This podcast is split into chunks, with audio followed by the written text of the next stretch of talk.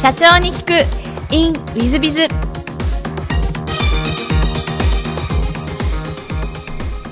ィズビズの新谷です。先週の続きをお聞きください。スピードコーチングさんははい。設立して何年ぐらいになられるんですか、今12年ぐらいです。はい。じゃあもうある意味10年ぐらいで全部成し遂げたって感じでいらっしゃいますね。いやもうすごい早かったです。もう本当に5年目ぐらいにはもう全部実現してました。ああ素晴らしいですね、さすがですね。なるほど。そのスピードコーチングさんやっててじゃあ苦労とかそういうのはあんまりなかった感じですか？ねあのね苦労だらけでした。本当にビジネスやったことないのでねえ無知でですねまあありがたいことにアンソニーのところはこう経営者のなり方とかあもうどちらかというとメンタルですけどもね技術なんてどんどんどんどん変わっちゃいますけれども、えーそれからねこうお金に関しても初め生まれて初めて勉強をして もともと牧師さんでこうねお金はお金を愛する心は悪の心だってみたいなところがあったので。えーそんなところでもう勉強していくうちにいやーたくさんの人を幸せにしてでみんなから「ありがとう!」って言ってこうね、えー、諭吉がこう感謝状みたいに帰ってくるとこれが億万長者なんだよっていうふうに聞いた時にじゃあどんだけ帰ってくるかをフォーカスするよりどんだけの人が「ありがとういいことやってくれてるね」って言われるようなことをフォーカスしようと。ただそれだけだと難しいのでそれがこう仕組みとなるようなねそこをちょっと学べる環境だったんですねアンソニー・ロビンスのところでアンソニー・ロビンスのところでやっぱ一つ良かったのはたくさんの世界のもう世界中の経営者たち世界中のもう頑張頑張りましたって言うんですけどね。やっぱりこう成功してる経営者たちの、えーグループにいることができてちょっと日本とはやっぱちょっと意識が違うんですよね。って言っても日本の経営者さんたちと交わったことはなかったんですけど それにあのたくさんはね、えーそこでやっぱりこうわ経営者ってこうなんだ。見方考え方が本当に経営者作るんだなと、えーヒット作でお金が入ることはあるけど経営者って上がることもあるし下がることもあるし上がりも下がりもありながらも安定してこう、えーいくっていう見方や考え方があるんだなと。えーだからそこで人間の勉強になり経営者のメンタルの勉強になりもうそんなとこで僕かっこいい大人いっぱい見てきてですね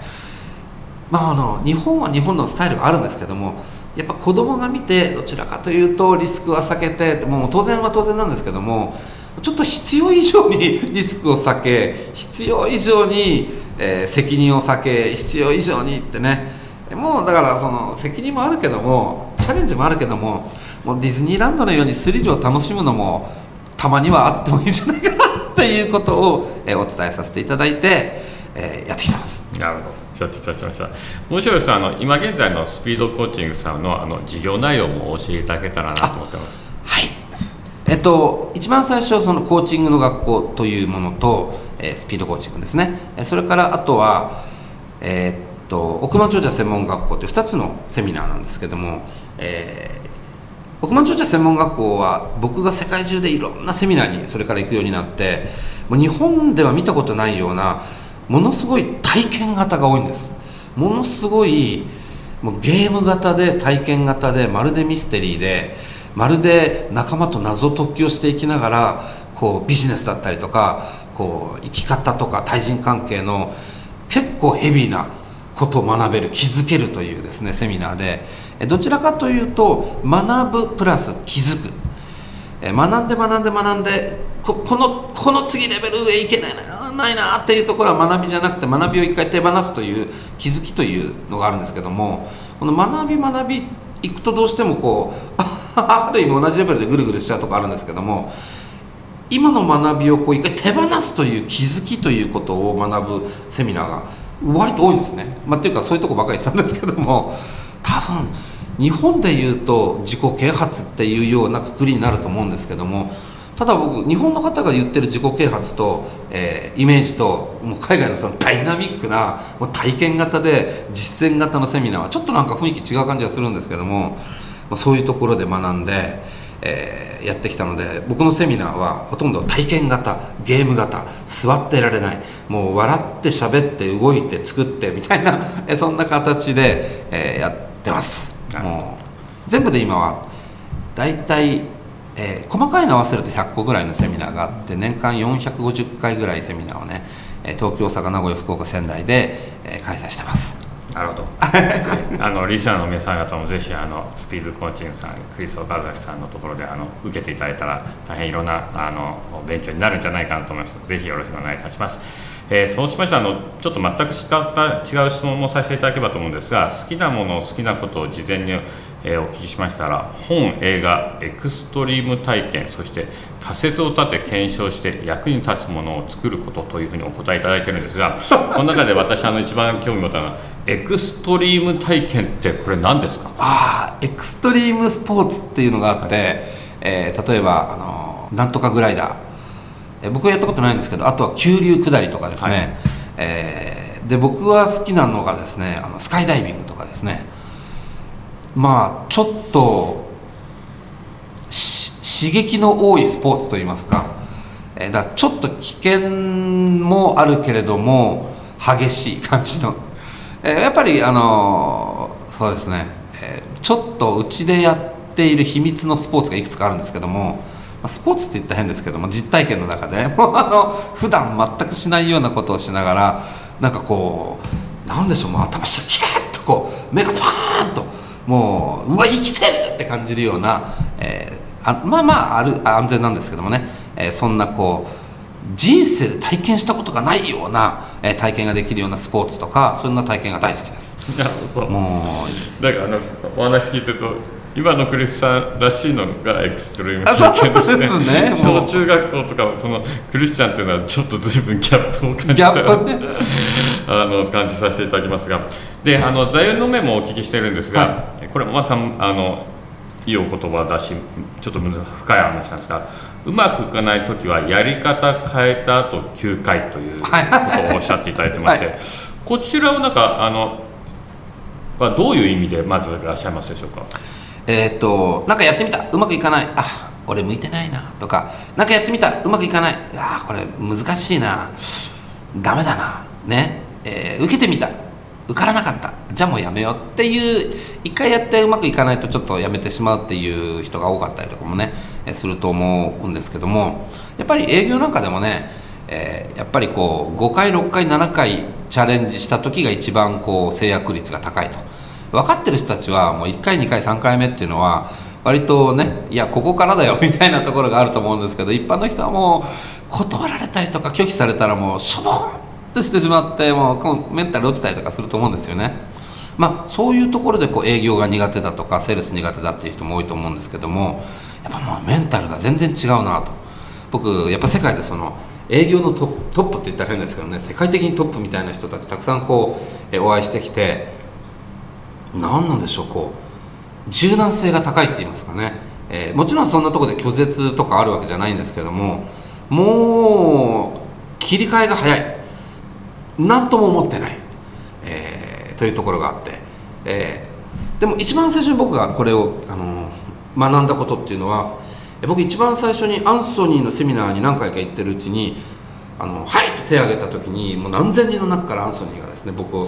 ねさせてくれて「じゃ君はどどんなやつなんだ」と「君の悩みは何なんだ」と。で僕は「いや日本から来たクリスですイエーイ!」ということで、えー、盛り上がって「いやじゃあクリス君の悩みは何なんだ」という話から、えー、だんだんだんだんこうコーチングをされたんですけども、えー、その中で僕いやもう日本でね、えー、もっと本当にこういう、えー、明るい希望未来に明るい希望を持った生き方をする人たちが増えたらいいなとアンソニー。もうぜひぜひ日本に来ていただきたいなというような話をしているうちにアンソニーが「そうか。クリスじゃ君は僕のパートナーになりなさい」と言われてはいもちろんですってね、えー、思ったんですけども、えー、それでもうじゃあアンソニーのパートナーになろうとこれもうはアンソニーのセミナーって3回目ぐらいなんですけれどもでそれから僕ねアンソニーからクリスね、俺のパートナーとしてなんとかかんとかとかメールでも来るのかなと 思ってたんですけど全く来なくてそれであのメッセージしたんですよねアンソニーに。あのパートナーになろうと言われたねえー、クリスですが どうすればいいですか？でも全然全然返事もなくてそんな時に僕アンソニーのあのコーチの一人が僕のコーチをしてたんですけども「あクリスね大体そういったものって一回書いたらパッて通るわけないじゃないと」うん、相手はもう本当にね何万人の人相手にしてる人だしあでもなんかこれすごい特別だったんですよ。でも実際その時に僕立ち上がって話した後で結構すごい長いセッションになってその後でいろんな人からですねいや今日は本当にすごい日本人がいたって言われてですねその後も他のセミナーに行っても結構伝説になっててですね、えー、もういや僕たちもねビデオで見たよクリスがこうねアンソニーがそういうふうに言ってるの。だものすごいこう、えー、なんかもらえるんだろうなもらえるっていうかアプローチされるんだろうなと思ったんだけど全くないと。でそんな時に、えー、コーチに言われたのが、えー、1回じゃ無理なのは当たり前だと。何度もチャレンジして当たり前。ただし同じ文面のコピペや同じことを何度も言っても多分ダメだよと。毎回新しいアプローチをして違う切り口で、まあ、10回ぐらいやってみたらと。だからあのそこから「えー、そうなの?」と。思いながらもそれからまあある意味座右の銘としていや1回でうまくいかなかったらえ何度もやる。ただし毎回少しずつ違うアプローチをすると。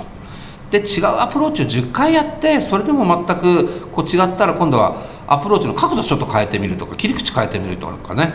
えー、するのはいいけどまず1個チャレンジする時にはやり方を変えながらあと9回やってとりあえず10回は試すでそれ始めたら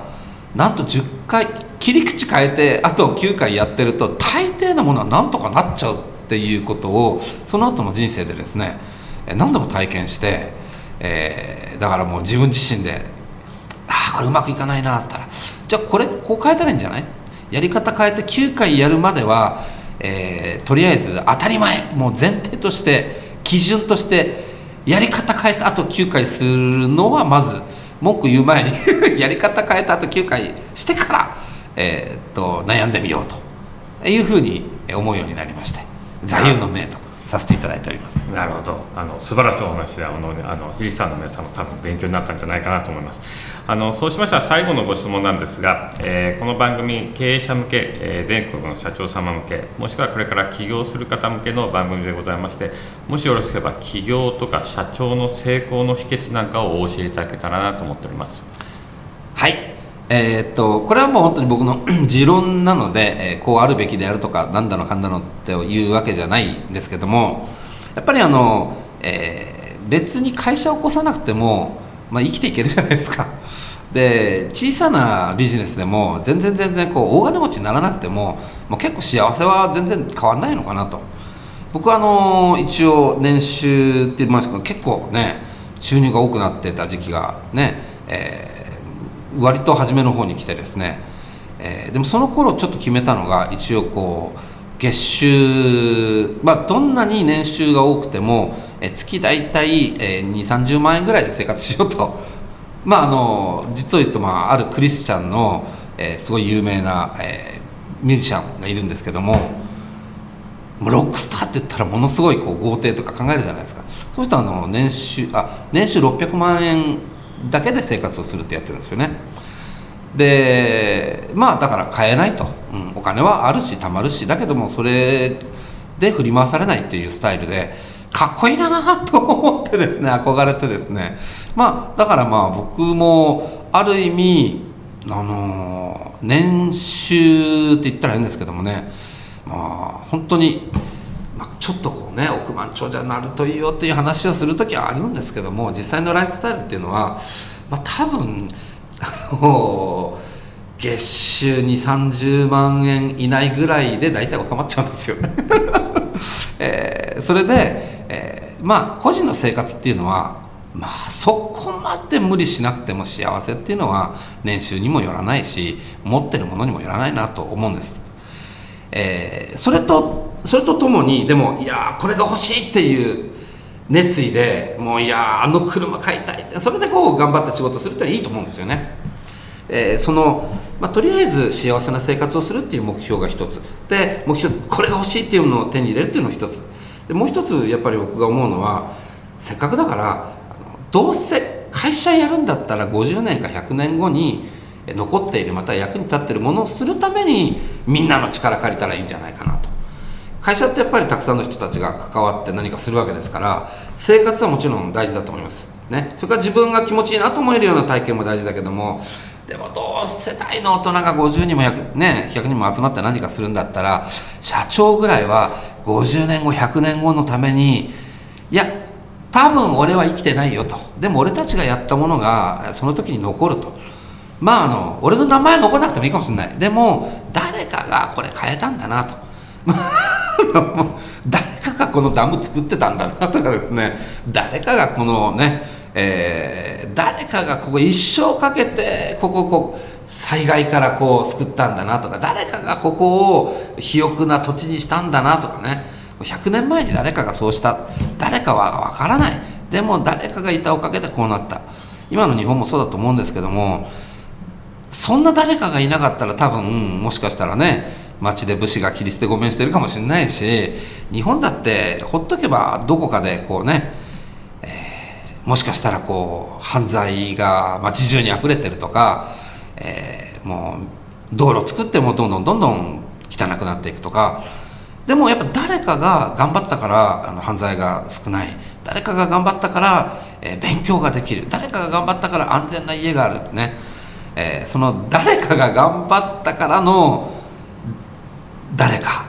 まあ、その何か50年後100年後に残る。50年後100年後にもう、え、消えないようなやっぱり志と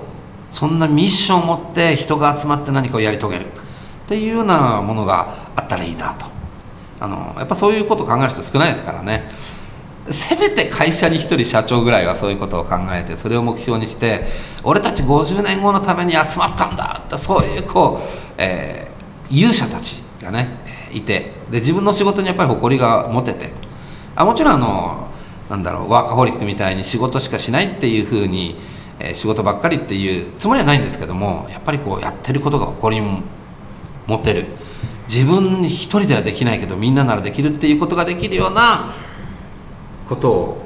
もう一本真ん中にあるとぶれないんじゃないかなと思います。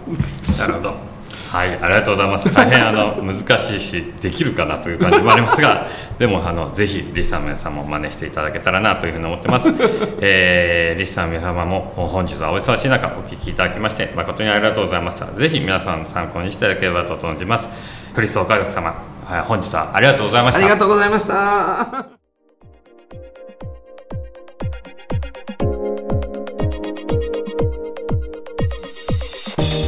本日の社長に聞くインウィズ・ザ・クリス岡崎さん、クリさんでしたね。えーまあ、私も親しいんですが、初めて聞く話はいっぱい出てきまして、えー、いろんな話をさせていただきましたが、やっぱりあの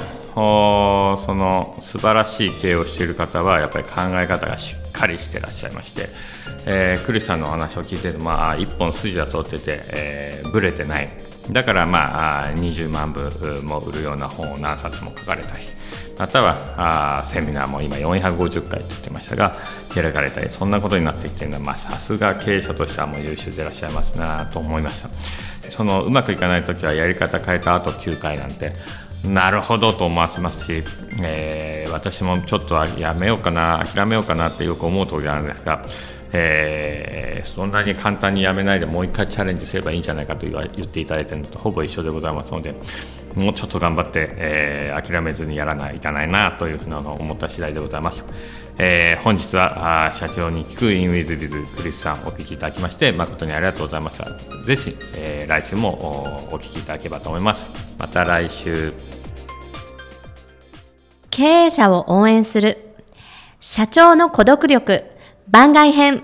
えー、本日の社長の孤独録番外編は毎年増え続ける人件費を迎えたい抑えたい、えー、業績連動型の給与システム変えろというものでございます、えー、これはもう前回の残業代もそうですが人件費を抑えたいというのは結構あらゆるんじゃないかと思います。でうちの会社なんかですとウィズビズではノーロッキュと業績給と賞与の3つの段階を持っています。プラス事業化給みたいなものも今回作りまして、えー、昨年ですが作りまして4つの給与制度を持っている。で能力給は、えー、半年に1回、えー、その、えー、人物の能力をえ自己評価上司あと2人評価3人評価で、え給与が決まっていく上がったり下がったりする制度です。業績給は大、え四半期が黒字だった場合に原資を決めそれをみんなの達成率などなどで、えー、まあ、奪い合う取り合うという制度になっています。そして賞与も半年に1回黒字で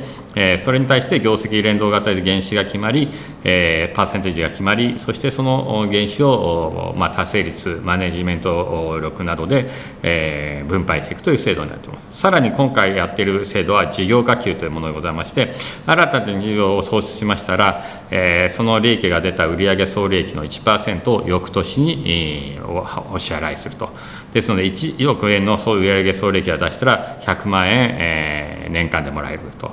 えー、10億円の事業できたら1000万翌年もらえるみたいな制度を用意させていただいてます。まあ、これらはすべてですね、えーと、社員たちのモチベーションを上げつつ、コストも抑制しつつと、こういうことになってます。ですので、赤字になると賞与も業績も出ません。えー、それは、えー、わざとでございまして、えー、黒字になればちゃんと出すということにしますので、人件費がうまく抑制できるというものになっています。えー、一方で、えーまあ、新しい事業ができてそれが収益を生んだらそれに対して、えー、とことん、えー、評価しようじゃないかと。こういうことを考えているのが今回の人事評価制度。ですですので毎年増え続ける人件費というのは私どもの会社では、えー、抑制できるようにもしてるし逆に言えばあうまく支払うことで、えー、モチベーションもアップすることができるというものになっておりますので、まあ、ぜひですね、そういった制度も考えていったらいいんじゃないかなと思いますプラス今後は働き方改革で副業などを推奨することになってこようかと思います。そういう意味でそこら辺もうまく絡めてくると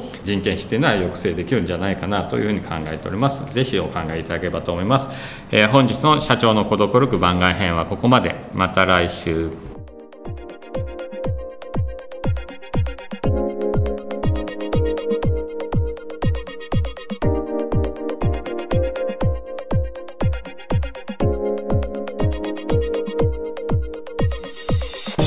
本日も社長に聞く InWithBiz をお聞きくださり誠にありがとうございました、えー、この番組は2017年1月から毎週配信を続けております。これまでにたくさんの成功社長成功経営者のインタビューをお届けしてまいりました。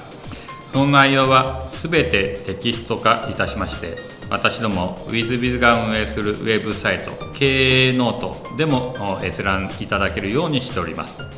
音声だけでなく文字で読み返すことで新たな発見や気づきがあり皆様の会社経営に役立つヒントがきっと見つかるのではないかと思いまして、えー、サイトの方にもさせていただいてます。是非ネット検索で経営ノートスペース社長インタビューと入力いただき経営ノートのサイトをご覧になっていただければというふうに思っております。